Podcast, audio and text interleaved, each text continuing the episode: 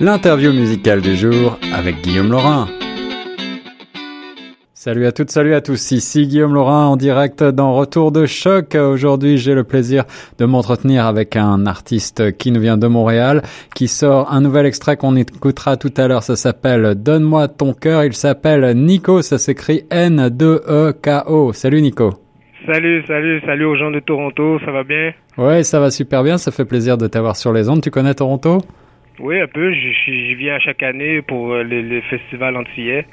Ouais, ouais, ouais. Alors, euh, est-ce que tu peux commencer peut-être par te présenter pour les auditeurs et euh, justement va nous expliquer euh, d'où tu viens et d'où te vient le goût de la musique?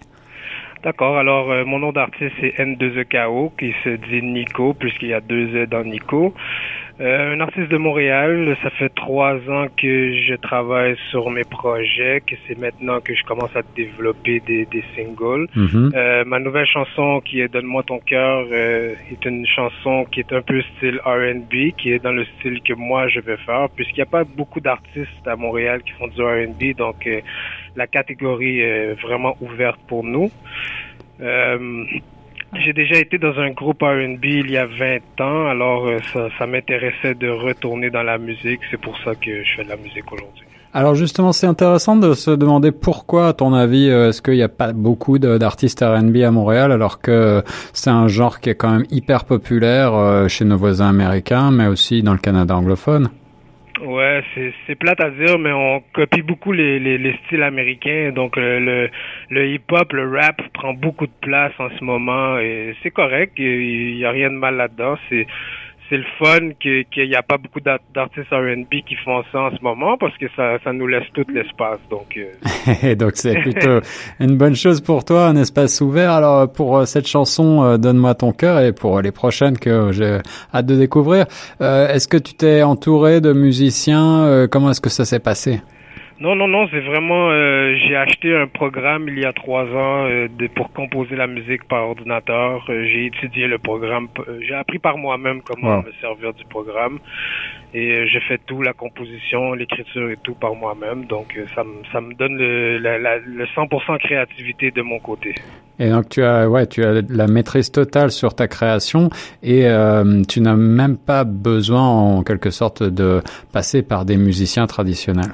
Mm. Non, pas pour l'instant. C'est pas euh, un chemin qui, qui m'intéressait pour euh, pour ma musique, mais éventuellement, c'est sûr que je vais embarquer dans une mus musicalité plus grande pour mes mes prochaines sorties.